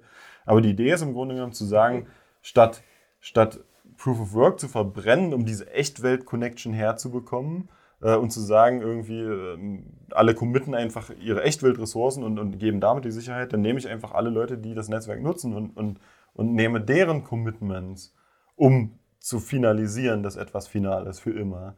Und das ist viel sicherer, weil der Social Consensus, der außenrum ist, also die User und alle, die das Netzwerk benutzen, ist sowieso der ultimative Konsensus. Als damals, als Bitcoin ähm, seinen sein, äh, Inflation-Bug hatte, da haben sich auch alle User zusammen entschieden und gesagt, das ist ja. wirklich nicht abgemacht, wir rollen das Ding zurück und dann war die Chain wieder secure. Also selbst so ein großer Bug kann Bitcoin nicht killen. Und der Grund ist, weil man diesen Social Consensus Layer ringsrum hat, wo alle überwachen, was passiert, wer validiert was, wie sind die Entscheidungen. Und wenn da irgendwas passiert, wo wir uns nicht einig sind, dann korrigieren wir das. Das heißt, wenn wir einen DLT haben, der diesen Social Consensus direkt messen kann, und in die, in die Algorithmen einbauen kann, dann wäre das meiner Meinung nach der ultimative und sicherste Konsensus, den du jemals haben kannst. Weil der Social Consensus hat sowieso das letzte Recht. Selbst wenn du, wenn du die unentschieden bist, dann forken die Leute sowieso weg. Also Social Consensus ist sowieso der Ultimate Consensus. Ja, okay. das ist meine Rede. Also es ist jetzt viel passiert. In diesem, da ist viel erzählt. Vor allem hast du ja. zweimal Bitcoin-Maxis gedisst. Nämlich, ja, ich wenn, gar nicht. Ich wenn, man vernünftig, wenn, man, wenn man vernünftig äh, bleibt und wenn man jetzt mal realistisch ist. okay, das äh, war nicht so gemeint. Ich bin auch ehrlich gesagt ein sehr großer Bitcoin-Fan eigentlich. Weil ich meine, unser ganzer Nakamoto-Konsensus ist ja alles von ihm abgekupfert. Ähm, äh, ja. ja, ich wollte nochmal zurück zu der Frage kommen. Ähm, ja, wie wichtig ist es überhaupt, dass wir so dezentral sind? Weil ich meine, die Dezentralität ist ja nur da, dass wir sagen, okay, wir wollen äh, unangreifbar sein von zum Beispiel State-Level-Attacks oder äh, ja, halt, äh, dass, kein, dass wir zensurresistent bleiben und so mhm. weiter. Aber es, es, scheint sich jetzt herauszustellen, dass eventuell sogar sowas wie Solana äh, äh, reicht vom Dezentralisierungsgrad oder weiß ich nicht. Das, ich glaube auch nicht, dass Solana irgendwann mal nochmal abgeschaltet wird oder äh, dass da, okay, die können natürlich leichter zensieren und so weiter und es hat andere Security-Garantien, aber ich, ich, ich bin mir nicht mehr so sicher, dass wir überhaupt diesen Riesengrad an Dezentralisierung brauchen. Für Bitcoin, okay, vielleicht, wir wollen hier ein neues äh, Reservesystem auf, äh, aufbauen, äh, wo es auf jeden Fall Gegenwehr geben wird, aber ja, wir bauen hier DeFi und Fintech, warum sollte da einer äh, so groß dagegen schießen? Also, ja, ich sehe es auch ähnlich. Im Prinzip eigentlich, äh, guck mal, guck dir mal an PayPal zum Beispiel. Ich habe ja auch früher über PayPal viele Zahlungen erhalten und so ja. weiter. PayPal war auch okay. Also, ich meine, solange bis sie uns gesperrt haben, dann waren die halt doof. Ja, also, genau. Aber für die meisten Leute, die brauchen nicht super dezentralisiert. Nee, die brauchen dann, de wenn, wenn, Zensur, wenn Zensur passiert. Dann ja, genau. Das, das, das Problem ist halt, also ich sehe halt auch Krypto insgesamt immer so ein bisschen aus dem, aus dem größeren Spektrum, würde ich mal sagen, also auch so im historischen Kontext. Äh, damals zum Beispiel die einfache Buchfall, äh, Buchführung hat uns dazu geführt, äh, ersten Stadtstaaten, dann die zweifache Buchführung war der Ausbruch aus der äh, späten Hochmittelalter in so industrielle Revolution. Und jetzt Bitcoin ist halt die dreifache Buchführung. Das heißt, wir können alle gemeinsam buchführen. Und je dezentraler, desto besser, theoretisch. Das große Problem an DLTs ist halt momentan, dass alle DLTs, die wir kennen, basierend auf dieser begrenzten Ressource. Und die bevorzugt halt immer denjenigen, der günstigere Zugriff hat. Das heißt, es tendiert wieder zu einem, zu einem, zu einem zentralisierten System. Aber das muss nicht so sein. Das ist einfach nur so, weil wir die bisher so gebaut haben. Und weil wir aus einem Kontext kommen, wo wir halt DLTs brauchen, die exakten Konsensus brauchen, wer hat wie viel Einfluss. Wenn ich zwei Blöcke habe, zwei Blöcke habe, die irgendwie miteinander konkurrieren, dann muss ich genau wissen, ist der jetzt wichtiger, äh, schwerer oder der wichtiger. Da kann ich nicht eine ungefähre Vorstellung wie zum Beispiel bei Trust haben. So, ich vertraue meiner Oma, Du vielleicht nicht. So, wenn jetzt meine Oma sagt, der ist cool und, und deine Oma sagt, der ist cool, dann was machst du dann? Kannst dich nicht mehr entscheiden. Und da, da, brauchst du halt einfach einen anderen Konsensus, um sowas unter Umständen zu integrieren. Und ich glaube, die Gesellschaft funktioniert auch so. Also ich meine, ich kenne dich, ich kenne dich, ich kenne McDonalds, ich kann in Starbucks gehen und kann da einkaufen und so weiter. Ich muss jemanden auf, auf, aus äh, New York nicht kennen, aber trotzdem kann die Firma von jemandem, der in New York arbeitet, mit meiner Firma interagieren, weil es wieder Vertrauensbeziehungen zwischen diesen ganzen Leuten gibt und so weiter. Nur um mal zu verhindern, dass ich jetzt noch zehn Minuten mir merken muss, was du dann sagen möchtest oder so. Ja. Oder gesagt hättest. Ähm, bei, bei also bei angenommen, man vertraut immer nur einzelnen Entitäten, das ganze Zeug liegt ja, hängt ja trotzdem zusammen, weil. Ja, nicht einzelne Identitäten, schon vielen. Also das heißt, du hast dann, was ich, 10.000 oder 50.000 Leuten, denen du vertraust oder vielleicht weniger. Also je nachdem, am Anfang wird es wahrscheinlich nicht so viel. Genau, aber wo ist jetzt der Vorteil, indem ich nachher nicht doch ein Protokoll habe, was halt allen, äh, also ich, ich meine, Ethereum zum Beispiel ist unforkable einfach deswegen, weil eben alle DeFi-Plattformen mit irgendwelchen anderen Coins, die sonst auch noch von anderen irgendwie wo benutzt werden und Smart Contracts miteinander arbeiten. So, fun so funktioniert die Welt. Also es kann, es kann schon sein, dass ich lokal in meiner Umgebung sage, okay, ihm vertraue ich, ihm vertraue ich, dir vertraue ich nicht oder so. Ne, kleiner Scherz. Ich mhm. vertraue auch dir. Aber ähm, trotzdem hängt ja alles mit allem zusammen irgendwann. Ja, also ich sag, ich sag mal so, im Grunde genommen ist auch Ethereum durch den Social Consensus schon abgesichert. Also das ja. heißt, selbst wenn du jetzt, das ist eigentlich nicht so neu, das Konzept, ja, aber der, der, was es halt interessant macht, ist halt einfach, dass du die, wenn du jetzt so eine Liste von Trusted Identities hast, kannst du es halt in Algorithmen packen. Das heißt, beim Synken eines Nodes oder sowas, musst du halt nicht manuell nochmal nachgucken, wer hat jetzt was oder sowas, du kannst halt alles automatisieren. Und ich denke auch, dass viele Bitcoin-Maxis zum Beispiel ähm, eher so ein philosophisches Problem dahinter sehen, weil es ja kein praktisches. Also ich meine, selbst wenn jetzt irgendjemand den Ethereum Entry Point hacken würde und da sagen würde, irgendwie der liefert jetzt irgendwie einen untrusted Node aus, sobald ihr Proof Stake gewechselt einen untrusted Block auf, na wie viele Nodes kannst du denn da austricksen? Drei oder vier, bis es auffällt? Oder zehn? Oder weiß ich nicht, nach einer halben Stunde sagen die Leute, was, was gibt denn der uns ja? Den Block, den gibt es ja gar nicht. Oder ja, so, ja? Dann, dann würden die Leute natürlich darauf reagieren. Also eigentlich ist der Proof of Stake schon sicher genug. Aber wenn du halt noch sagen willst, okay, wir wollen auch noch sag ich mal, so diesen theoretischen, philosophischen Aspekt der Sicherheit auch noch auskitzeln, dass man sagt, okay, die Leute brauchen noch nicht mal eher manuell irgendwie mehr nachgucken und das validieren oder sowas, sondern du misst es halt wirklich direkt in den Algorithmen, ist es halt potenziell schon nochmal ein bisschen effizienter. Mhm. Also am Ende des Tages ist es auch IOTA, ich, wir machen ja nichts Magisches oder so. Also wir, wir, wir, wir machen eigentlich Ähnliches, was alle anderen machen, wir sind vielleicht ein bisschen besser. Ähm, reicht dieses bisschen besser, um die Netzwerkeffekte der anderen Ketten äh, Wenn du überall ein bisschen besser bist, denke ich schon. überall. Ja, ich meine, guck mal, der, der große Vorteil von Satoshi war auch, dass er eigentlich erfunden hat, dass man einfach nur eine Referenz setzen musste in seinem Blog, also quasi mit dem Finger zeigen musste, öffentlich über ein Gossip-Protokoll, wo alle dasselbe sehen, um zu voten. Früher war es so, dass Konsensusmechanismen eher so abliefen, es gab halt, was ich, zehn Notes und dann habe ich alle neuen Leute angerufen und habe gesagt, das ist meine Meinung, das ist meine Meinung, das ist meine Meinung. Dann haben die mir das signiert, haben geantwortet. Dann gab es mehrere Runden noch. Es gibt halt dann so äh, Pre-Propose, Pre-Vote, ja. Vote, Pre-Commit, Commit und so weiter. Und man kann halt mathematisch beweisen, dass wenn man diese deterministische Finalität haben möchte, dass man n squared also einen Quadrat Messages schicken muss. Das heißt, wenn es 10 Leute gibt, muss ich 100 Messages schicken, wenn es 1000 gibt, sind es eine Million und so weiter. Das skaliert halt nicht besonders gut. Und Bitcoin hatte dann die Idee, statt jedem Einzelnen anzurufen, zeige ich eigentlich öffentlich mit dem Finger auf irgendwas. Ich setze eine Referenz, die jeder sehen kann, die jeder interpretieren kann. Und dann mit einer einzigen Nachricht kann ich ein Netzwerk informieren, was hunderttausende von Nodes hat, wie Bitcoin heutzutage. Das ist einfach so viel effizienter und so viel besser als alles, was wir vorher hatten, dass das diese komplette DLT-Revolution ausgelöst hat. Das große Problem bei Bitcoin allerdings ist, dass du immer nur auf eine gemeinsame Wahrnehmung der Zeit, also auf eine, eine Reihenfolge von Milestones zeigen kannst. Und eine gemeinsame Wahrnehmung der Zeit gibt es nicht in einem DLT-Netzwerk. Wenn ich dir eine Nachricht schicke und dir eine Nachricht schicke und bei dir kommt die nach 500 Sekunden, Millisekunden an und bei dir nach 200 Millisekunden, dann kriegt ihr die Nachrichten unter Umständen in einer komplett anderen Reihenfolge. Warum habe ich jetzt mehr Lag als er? Nein, schon. Ja, das war ja bloß einfach nur ein Spaß. ein Beispiel. Aber und, und das, das Ding ist halt einfach, das bedeutet, Bitcoin ist extrem effizient. Es ist wahrscheinlich der effizienteste Konsensusmechanismus, den du jemals bauen kannst. Es geht einfach nicht effizienter. Selbst IOTA ist vom Datendurchsatz, wir brauchen noch so 4-5% extra an Throughput oder sowas. Aber es ist halt fucking langsam. Weil der, die einzige Möglichkeit, wie das funktioniert, ist, ist jedes Mal, wenn du einen Block sendest, musst du warten, bis jeder im Netzwerk das Block, den Block gesehen hat, damit der Nächste auf den richtigen Block zeigen kann. Ansonsten würde er auf den davor zeigen und dann hast du keinen Konsensus mehr. Dann, dann gibt es plötzlich einen Fork. Das heißt, du hast ein Limit, wie schnell du Blöcke hintereinander senden kannst. Und das ist bei Jota eigentlich anders oder anders. Ich würde vielleicht Effizienz noch kurz, äh, also Netzwerkeffizienz, wie viel Bytes müssen tatsächlich gesendet werden. Ja, Genau, und da ist Bitcoin einfach unschlagbar. Das ist einfach das fucking effizientes Protokoll. Ja, kann man nichts sagen. Und das, das ist einfach eine super geniale Idee. Du sagst einfach, okay, ist, statt jeden Einzelnen anzurufen, sage ich einfach, ich mag den da. So, und dann weiß es jeder.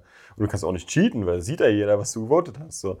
Und das Problem ist aber, wie gesagt, du kannst immer nur, ich kann auf den zeigen, dann musst du 10 Sekunden warten, bis es jeder gesehen hat, dann kann der nächste auf dich zeigen, dann wieder 10 Sekunden warten, dann kannst du auf ihn zeigen und dann kann die Leute zeigen. Und das macht das System einfach so langsam. Und was IOTA jetzt eigentlich ändert, ist, dass wir statt auf, auf eine gemeinsame Wahrnehmung der Zeit zu voten, voten wir einfach auf Konflikte. Das heißt, wenn ich zwei Konflikte sehe, dann sehen die alle mehr oder weniger nach ein paar Millisekunden schon in einem optimalen Konsist und alle können gleichzeitig auf den zeigen, den sie wollen. Und damit hast du halt quasi Instant Confirmations. Aber ansonsten nutzt es genau dieselben Prinzipien wie Satoshi Nakamoto. Es ist genau gleich aufgebaut und es ist eigentlich auch nicht so wahnsinnig kompliziert. Das ist so wie bei 1, 2 oder 3, diese Kindersendung, wo du halt so drei leuchtende Tafeln hast und dann wird den Kindern eine Frage gestellt. Und dann müssen die si- sich entscheiden und dann rennen alle zu einer Tafel und dann sagen sie, ja, okay, das, die gewinnt jetzt hier oder so. Bei Bitcoin wäre es halt so, die müssen sich alle immer in 10-Sekunden-Takt hintereinander aufreihen und dann musst du halt ewig warten, bis alle Kinder hinter einer Tafel stehen, weil sonst können die einfach alle gleichzeitig loslatschen, weil die einfach sehen, es gibt drei Tafeln und dann rennen die halt zu der, die sie gut finden. Und das ist, von, also das heißt, wir verbinden eigentlich die Messaging-Complexity von, von Bitcoin, also das, was Bitcoin groß gemacht hat, dieses öffentliche Zeigen auf Dinge mit der Möglichkeit, in Echtzeit, alle senden gleichzeitig ihre Message, sobald die das Ding halt sehen. Und das ist eigentlich, das ist es nicht viel besser. Also ich sag mal so, wir sind vielleicht 50% schneller, als dann die schnellste Blockchain jemals sein könnte. Aber wir haben halt dann auch ein bisschen weniger Messaging Complexity als die beste Blockchain. Und wir haben halt ein bisschen mehr Robustheit, weil wenn dann irgendwie mal ein Validator ausfällt, kannst du halt Das sagen, muss okay, alles halt- bewiesen werden. Ja, das, Ja, genau, na das war gerade meine aber das Frage. ist ja die- das wann Ziel, wann so. ist es soweit, dass auch andere DLT-Researcher sagen, wow, das, was die bei Jota gebaut haben, ist äh, echt nicht schlecht? Ja, Weil das meine, sehe ich bis das- jetzt halt noch überhaupt gar nicht. Ich meine, äh, Das findet aber schon statt. Also ich bin auch gerade mit vielen Leuten aus dem Ethereum-Space im, im persönlichen Kontakt. Es ist halt viel über PMs und so weiter. Man schreibt sich halt, die fragen uns aus über die Informationen. Äh, wir haben auch Leute, die zum Beispiel mir persönlich folgen. Ich hatte auch Diskussionen äh, mit äh, äh, Aviv Zahir, das ist glaube ich der, der Autor von, äh, von dem Ghost, also Ethereum Consensus. Wir haben uns lange darüber unterhalten, warum äh, der letzte Vorschlag von Vitalik zum Beispiel, den fanden wir beide ganz, ganz schlimm wo Vitalik gesagt haben, er will ähnlich wie bei Tendermint so eine Einblock-Finality, aber dann hast du halt das Problem, wenn das dann nicht weitergeht, dann bricht halt, also dann hält das Netzwerk einfach an. Äh, genau wie bei Solana. Und das ist halt momentan noch der große Vorteil von Ethereum, dass selbst wenn eine gewisse Anzahl der, der Validators stirbt, dann macht das Netzwerk trotzdem erstmal weiter so und produziert neue Blöcke und wartet dann nicht. Äh, Und, und das äh, schlägt der Vitalik gerade vor zu ändern irgendwie, weil das wohl die Algorithmen irgendwie vereinfacht und so weiter. Und da war er gar nicht happy drüber. Und also wir haben sehr viel Interesse von external Researchern, äh, aber das ist halt mehr so im persönlichen Gespräch. Man zeigt Interesse, man unterhält sich drüber und so weiter. Aber so offizieller Research, dass jetzt jemand sagt, okay, wir beschäftigen uns damit und so weiter, findet noch nicht so wirklich statt. Aber es liegt halt auch daran, dass wir zum Beispiel noch gar kein White Paper haben, wo das alles wirklich explizit erklärt ist und so weiter man muss die Blogposts lesen, man muss, die, muss sich mit uns unterhalten. Also es erfordert sehr viel Energie und Aufwand, Ja, dem zu folgen. Und das ist halt ein großes Problem. ja, das ist halt das Nächste. Es gibt keine Speck. Ja, ja, genau. Wie bei CFB. Ja, es ist äh, wirklich ähnlich. Auch. Ja, es es, ist einfach, man muss es sagen. ja, es ist auch so, das, das Problem ist halt einfach, wie ich vorhin auch schon gesagt habe, mit diesem Merge to Master, wir wussten nicht genau, wie du das programmieren kannst. Aber es ist halt eher ein algorithmisches Problem. Weil, wie gesagt, du kannst dir überlegen, mit diesem 1, 2 oder 3, wenn alle Kinder zu einer Tafel rennen, das kann man sich nachvollziehen, dass die da nicht einen nach dem anderen hinlaufen müssen, sondern dass Aber- sie alle gleichzeitig loslaufen. Aber die IOTA Aber wie programmierst du es? Das Ja, ist das Große. Aber die IOTA Foundation hat ja Leute, die sich auch solche Konzepte, die vielleicht jemand aufschreibt, wenn sie denn jemand aufschreibt, überprüfen könnten, wie zum Beispiel den Popov. Ja, ja, wir, haben, wir, wir arbeiten auch gerade an einem, einem White Paper, wo wir eben diese Konzepte äh, erklären. Äh, ursprünglich war angeplant, dass irgendwie ein großes, was den kompletten Konsensus erklärt, aber jetzt haben wir uns entschieden, das so zu machen, dass wir quasi äh, diesen, diesen Ledger State, weil der doch relativ anders ist, also quasi in einem Paper abzuarbeiten und dann darauf zu referenzieren und das nächste Paper äh, darauf aufbauen zu lassen, weil es halt einfach schon alles schon sehr, sehr anders als das, was alle bisher gemacht haben. Und das alles zu erklären, das dauert halt auch einfach ein bisschen. Du musst es halt auch auswerten und Simulationen machen und so weiter, bis so ein Paper mal raus Ja, ist. Aber ich denke mal, in den nächsten Monaten wird es Also ich meine, das erste Paper geben. Ethereum macht es ja andersrum. Die schreiben zuerst äh, die Spec, überlegen sich das ganz gut und implementieren es dann. Ja. Aber ähm, Müssen sie auch machen, weil es gibt ja unterschiedliche Node-Implementierungen. was auch Dezentralität bedeutet. Ja, ja, auf jeden Fall. Ja. Ähm, aber Aber Ich- zum Beispiel ja, Satoshi hat damals, als er das sich ausgedacht hat, gab es auch nur erstmal ihn. Ja, er, er war halt so neu und so anders als alle anderen, da konntest du nicht sagen, so ich spec jetzt mal alles vorher. Die haben dann angefangen zu programmieren. Und auch in Satoshi, also zu Bitcoin, haben sich dann nochmal viele Sachen geändert. Also Compact Blocks und alles, was danach kam und so weiter. Du machst halt und programmierst und, und probierst aus, wie Sachen funktionieren. Mhm. Äh, und ich denke auch, dass Satoshi damals noch nicht so richtig verstanden hat, was er da eigentlich abgeliefert hat. Also ich meine, der hat der, der hat der Lamport so in die Tasche gesteckt. Also nochmal zusammen, Lamport war quasi der, die Line of Research, die es vorher gab, mit deterministischen Konsensusmechanismen und so weiter. Und man hatte so eine gewisse Vorstellung, auch, auch mathematisch bewiesen teilweise, was man definitiv nicht machen kann. Und Satoshi hat es einfach gemacht. Mhm. ja. ich habe gerade schon den Popov erwähnt. Er ist gegangen. Warum eigentlich? Ja, es ist einfach äh, viel administrative Arbeit gewesen im Board of Directors und so weiter. Ich kann jetzt seine persönlichen Beweggründe auch nicht nachgeben, ich bin ja nicht er, aber äh, es war, er ist halt auch einfach eine Person, die eher so ein bisschen akademisch im Hintergrund arbeitet und so weiter. Und Und das braucht man nicht ohne White Paper, ohne Speck. Was? Ich sagte, das Nee, braucht nee, man nee. nicht ohne White Paper und ohne Speck. Nee, aber es ist halt einfach, er war ja im Board of Directors und hat sehr viel administrative Arbeit und so weiter. Also waren ja auch oft mal die, sag ich mal, Leute ge laut geworden, die gesagt haben, ja, der Hans, der sollte irgendwie im Board of Directors sein. Ey, da will ich wirklich nicht sitzen. so viel zu tun. Ich, ich will lieber was programmieren Bleib oder du lieber irgendwas machen. Junior-Developer. Ja, ja, eben. Es ist einfach, es ist halt, wenn wenn ich jetzt dazu gezwungen wäre, einfach weil ich schon so lange dabei wäre, im Board of Directors zu sitzen, dann würde ich morgen nicht mehr bei Jutta arbeiten.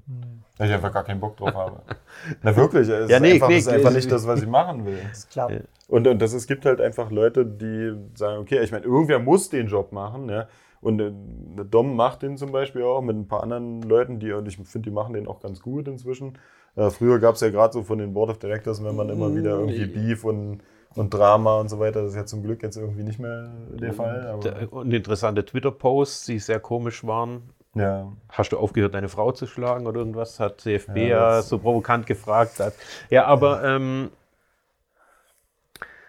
nur noch mal zurück zum Popov. Es wundert mich halt sehr, weil ihr habt es ja eigentlich jetzt dann geschafft mit IOTA. Und bevor, Also vor, bis, vor, bis es auf Mainnet ist, ist, ist noch ein bisschen was zu tun. Okay, aber, aber, bef- also vor dieser fetten Party mit Shampoos und allem äh, und so weiter äh, geht der Popov. Hat keine, hat keine Lust mehr plötzlich. Ne, das stimmt ja nicht. Er ist einfach nur nicht mehr im Board of Directors Ach so. aktiv. Er ist immer noch äh, im Advisory Board, ist, Okay, kommt also- auch auf die Research Summits. Also er ist komplett noch in der Foundation, aber halt nicht mehr als leitender Board of Directors Typ, der die ganze Zeit Anrufe Okay, ich dachte, er war ja nicht mehr in der Foundation. Nee, dann. nee, er ist, er ist äh, im Advisory Board noch. Er kommt jetzt auch für ein Research Summit bald, also denke Hm. ich auch dabei, weil wir, der ist in Portugal und da wohnt er nebenan. Aber es es ist halt auch so, guck mal, der Kryptobereich ist sehr viel, wie soll ich das besch- beschreiben? Viele Leute hauen halt einfach was raus, um zu pumpen, irgendwas, ohne das jetzt ewig lange zu, zu researchen und alles ist, ist, ist 100% Dings, also viel ist auch einfach so, wir, wir machen einfach mal so. Das ist halt so ein bisschen die Kryptomentalität. Und was eigentlich auch irgendwo interessant und cool, weil es erlaubt schnelle Innovation und viele Leute können halt Sachen ausprobieren. Aber wenn du halt aus dem akademischen Umfeld kommst, wo es eher darum geht, Paper zu schreiben, Sachen auf Papier zu beweisen und so weiter, ist das eigentlich nicht so unbedingt was, wo du dich wohlfühlst. Und ich kann mir vorstellen, dass das, dass, dass, da, wenn du eher so ein Mensch bist, und ich, ich sehe den Sergei zum Beispiel auch als sehr in, integren und, und fähigen Wissenschaftler an, der auch eher mal nicht so sagt, so ja, das wird schon irgendwie funktionieren, der will alles bewiesen haben und so. Ja, aber hat Da er, fühlst du dich halt nicht so mega wohl. ja, aber hat der FPC nicht bewiesen? In dem Model, was sie gewählt haben, ja, aber das Model war halt nicht so. Wegen Netzwerkproblemen. Also ja, Net- genau. ja, ja. Also ich meine, es gibt halt diese, diese Fallacies of Distributed Computing, wo du davon ausgehst, dass halt ähm, die Netzwerkverbindung ist nie reliable. Es kann immer sein, dass irgendwo mal Pakete verloren gehen und so weiter. Und diese Annahme hat einfach gefehlt in diesem Modell. Und dann, ich habe immer gesagt, so, das Aber wir das ist schon können- ein wir großer, das ist ein großer Flaw, muss ich jetzt sagen. Das, das äh, wundert Ja. mich jetzt sehr, dass es Ich meine, die Idee war halt immer, dass man trotzdem noch über einen ähnlichen Me Mechanismus wie das, was wir jetzt für On-Tangle Voting benutzen, also messen, wo welcher ist heavier, dann seine Meinung wieder reparieren kann. Das funktioniert auch. Aber es ist halt einfach so kompliziert. Da kannst du auch einfach das erste weglassen und gleich das Richtige machen. So. Wenn sowieso am Ende das, das, das Approval Weight zählt und die längste Chain oder der längste Branch gewinnt, dann brauchst du das vorher nicht. Und das war eigentlich so ein bisschen immer die Diskussion, wo eben nicht ganz klar war, kann man nur damit leben oder nicht. Jetzt Also ich, ich halt. bin halt insgesamt einfach nur ein bisschen zurückhaltender mit meiner Euphorie über IOTA, denn Das ist ja auch völlig okay. also OTV, also On-Tangle Voting, ist ja eigentlich auch das, was CFB probiert hat. Und die ganze, die ganze, also nicht die ganzen Ja, genau Ressourcen, sind- nicht die ganzen Ressourcen von IOTA, aber sagen wir mal, doch viele Leute haben es, was weiß ich, fünf Jahre lang versucht bis, okay, die haben es vielleicht drei Jahre versucht. Ähm, und also, und, und also Das ihr, vier. oder vier, also ihr glaubt, ihr habt das jetzt geschafft. Ja. Okay. Und das, das große Problem bei, bei, bei diesem, also wie ich vor, vorhin am Anfang gesagt habe, war das Messen des Approval Rates. Wenn du so viele Branches hast, also in so einem Triangle, jeder kann irgendwo was posten, ich kann Double Spans machen und so weiter. Das ist halt nicht wie bei einer Chain, es gibt eine Chain und den nächsten und so den nächsten. Und es gibt halt verschiedene Branches, die gegeneinander konkurrieren und so weiter. Wenn du nicht weißt, welche Branches es gibt, wie willst du dann zu dem attachen, der der, der, der Heaviest ist? Geht gar nicht. Und die originale Version von IOTA, die hat noch nicht mal mehr, die hat noch nicht mal geprüft, ob Transaktionen überhaupt Funds ausgeben, die es überhaupt gibt. Die hat einfach nur die Transaktion gespeichert und das war's. Das musste ja nur der Koordinator tun. Ja, aber das, ist, das, das funktioniert halt nicht dann einfach. Ja? Und ne, also die Nodes haben das schon auch geprüft. Also du bist dann losgelaufen beim letzten Milestone und bist dann in die Zukunft gelaufen, hast versucht, den Heaviest Walk zu finden und hast dann immer aufaddiert. Und wenn du irgendwann eine Transaktion gefunden hast, wo es negativ wurde, dann sagst du, ja, das ist irgendwie komisch und bist nochmal losgelatscht. Und das Problem war aber, wenn es so viele Double Spends gab, dann bist du überhaupt nicht mehr fertig geworden mit dem Latschen. Du bist losgelatscht, geht nicht, geht nicht, geht nicht, geht nicht, Okay, also- geht nicht. Und dann hat das irgendwie fünf Minuten gedauert, bis du einen Tipp ausgewählt hast. Der war aber schon so wieder so alt, dass ihn kein anderer mehr ausgewählt hat. Und so. Also, okay, ihr habt das Also hier. war einfach algorithmisch ein Problem. Genau, also ihr habt das Problem jetzt gelöst durch einfach bessere und hauptsächlich schnellere Algorithmen. Ja, Im Prinzip ja. ja. Das macht mich als. ähm, Also nee, nicht wirklich schneller Algorithmen, einfach ein anderes Prinzip. Also Okay. im Grunde genommen, wenn du einen Double Spend hast, dann sagst du, okay, die eine Transaktion, die wird rot, die andere wird blau und alles, was oben drauf aufbaut, was das approved, wird auch rot oder wird auch blau. Das heißt, ich weiß genau, welche Transaktionen. Also erstens weiß ich, welche Konflikte existieren. Zweitens weiß ich, wie viele sind da oben drauf, weil ich jedes Mal, wenn ich eine Transaktion buche, der erbt dann die blaue Farbe, dann kann ich die dann zu dem Gewicht hinzufügen. äh, was passiert? Ich meine, man attached ja immer noch an zwei ähm, Knoten im Tangle. Mehrere sogar. Oder mehrere. Ja. Also mindestens, also eine, eine reicht nicht. Nee, zwei. So, das, vielleicht reicht. Ja, nee, genau. Okay, also zwei. Was ist, wenn ich zu Rot und Blau attach? Ja, dann äh, hast du eine Invalid-Transaktion. Ach so, einfach für zwei Sachen.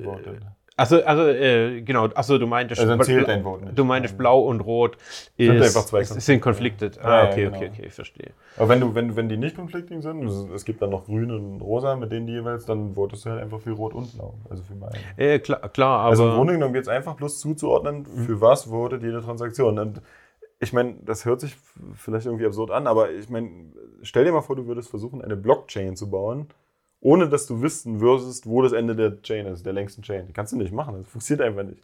Und das war aber, was Jota im Prinzip vorher gemacht hat. Die haben versucht, einen Heaviest Branch Wins Konsensus zu bauen, ohne zu Ohne wissen, welche Branches es überhaupt gibt, Ja. ohne zu wissen, wie viel approven da. Das, das funktioniert einfach nicht.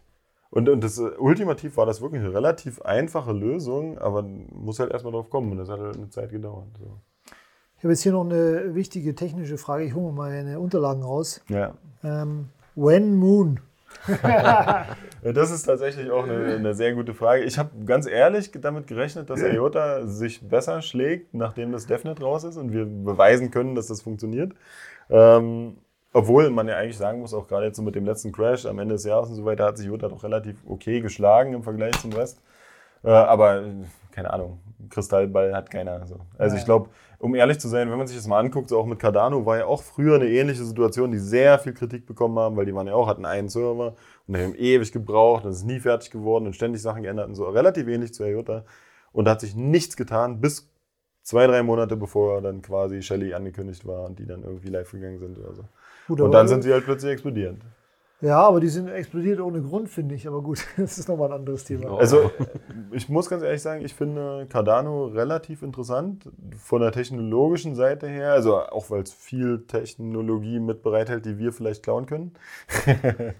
äh, also, Es wird aufgenommen, was sie hier sagt. ja, ja, das ist, ich meine, Das ich heißt find- Clown, Open Source. Ja, ich wollte gerade sagen, es geht ja darum, Open Source. Ich würde mich auch sehr freuen, wenn andere Leute auf unsere Forschung aufspringen und da äh, Konzepte entwickeln, das vielleicht zusätzlich erforschen und so weiter. Also ich glaube, Klauen in dem Sinne gibt es eigentlich Ich habe hab gehört, es War nur ein an Scherz. Bitcoin IOTA's Vision gearbeitet.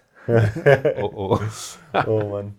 ähm, aber das Ding ist halt, also zum Beispiel einer der größten Bottlenecks im, im ähm, aktuellen DLT-Space ist äh, einfach Hardware und zwar Single-Threaded CPU. Das ist der, die Komponente in einem Computer, die am wenigsten sich noch verbessern kann. Äh, also die, die, die, die Geschwindigkeit eines einzelnen Cores an einem CPU, äh, weil wir einfach inzwischen an, an, an Nanos, Meter rangekommen sind. Du kannst du nicht mehr kleiner machen. Da hast du Cross, äh, also hast du Crosstalk zwischen den Transistoren und so weiter. Es geht da einfach nicht mehr viel schneller. Also wir werden jetzt wahrscheinlich noch vielleicht irgendwann mal 5, 6 Gigahertz sehen oder so, aber das war es halt dann auch erstmal, ja. Und die meisten DLTs, die es momentan gibt, inklusive Ethereum, laufen alle Single-Threaded für die Execution der, der, der äh, Smart Contracts, weil es könnte ja sein, dass ein vorheriger Smart Contract den State von einem späteren beeinflusst. Das heißt, es muss immer einen, dann den nächsten, dann den nächsten, dann den nächsten. Und das hat halt zur Folge, dass zum Beispiel Ethereum-based Smart Contracts nicht wahnsinnig gut skalieren. Also selbst auf einem extrem schnellen Rechner kannst du da vielleicht 200 TPS machen oder sowas, wenn es hochkommt, oder 300 oder Ja, sowas. 350. Ja, aber es ist halt relativ begrenzt, weil du einfach immer nur diesen einen fucking Core hast. Und IOTA zum Beispiel hat ja eben dieses UTXO-Modell, wo du diese kausalen Abhängigkeiten zwischen den ganzen Transaktionen modeln kannst. Und da kannst du das halt maximal dezentral ausführen. Also das heißt, wenn du da 10 Cores hast, kannst du da theoretisch zehnmal so viel Durchsatz auf einem auf einer Maschine processen. Und das ist ja auch einer der Gründe, warum zum Beispiel Cardano sich für UTXO entschieden hat. Äh, weil eben diese Parallelisierbarkeit dieses UTXO-Modells dazu führt, dass du potenziell viel, viel schneller werden kannst, als eine Ethereum-Chain jemals werden könnte. Das große Problem bei Cardano zum Beispiel ist halt, dass du aber bloß einen Block alle x Sekunden hast und dass du quasi pro Contract immer nur, also? Ja, du kannst halt in jedem Block immer nur einen UTXO einen Ja, ja. ausgeben. Das Und das heißt, du hast dann 0,05 TPS Durchsatz pro Smart Contract Wird, wird garantiert schneller als Ethereum. ist halt nicht so schnell. Aber wenn du jetzt zum Beispiel Zehntausende von Contracts hättest gleichzeitig, dann wäre es schneller. Aber das Interessante ist halt bei IOTA ist halt das Ziel, du, du buchst halt die Transaktionen und du kreierst die Re Realitäten. Das passiert alles in Echtzeit. Das heißt, theoretisch könntest du in IOTAs UTXO-Modell bis zu 7 TPS erreichen oder sowas. Pro Smart Contract, was natürlich 500 mal schneller ist oder so als äh, Cardano. Aber die, die Motivation, UTXO zu wählen, um die Skalierbarkeit zu erhöhen, kann ich durchaus nachvollziehen. Ich würde es jetzt nicht im Sinne einer Blockchain einsetzen, weil es einfach zu lange dauert, bis dann der Block confirmed ist und so weiter, weil dann hast du ja immer bloß eine Transaktion pro Dings, aber so grundsätzlich, ich denke, es ist keine unsinnige Research Direction und wir können das dann irgendwann bestimmt klauen. So, wir hatten jetzt gerade eine kurze Pause und haben überlegt, was erzählen wir jetzt noch. Dann haben wir aber gemerkt, wir sind ja, haben ja schon viel, viel, viel zu lange gequatscht. Also wahrscheinlich müssen wir das, wenn, äh, dann irgendwann nochmal nachholen. Äh, vielleicht kommen ja nochmal Fragen aus der Community oder von anderen Seiten, gerne von den Bitcoinern oder wo auch immer, aber die werden sich das wahrscheinlich nicht anhören. Nee, die, Nee, die, die werden sich das nicht an. von denen sind wir gecancelt. Ja, sind wir sowieso schon gecancelt, Cancel weil wir allein äh, ein IOTA-Interview machen und äh, dich nett behandeln. Und Ja. weil wir Ich war ganz schön. Steak nicht so schlecht finden. Ja, genau. Gar nicht so schlecht. Deswegen beenden wir das hier. Hans, schön, dass du da warst. Danke, dass du da warst. Danke an Und, euch. Ähm, ja, kommt in die Telegram-Gruppe, diskutiert, kommentiert beim Ghosty unterm Channel und bis zum nächsten Mal. Man kauft IOTA. Bis dann. Kauft unsere Bags. Ciao. Oh Mann, ciao, ciao.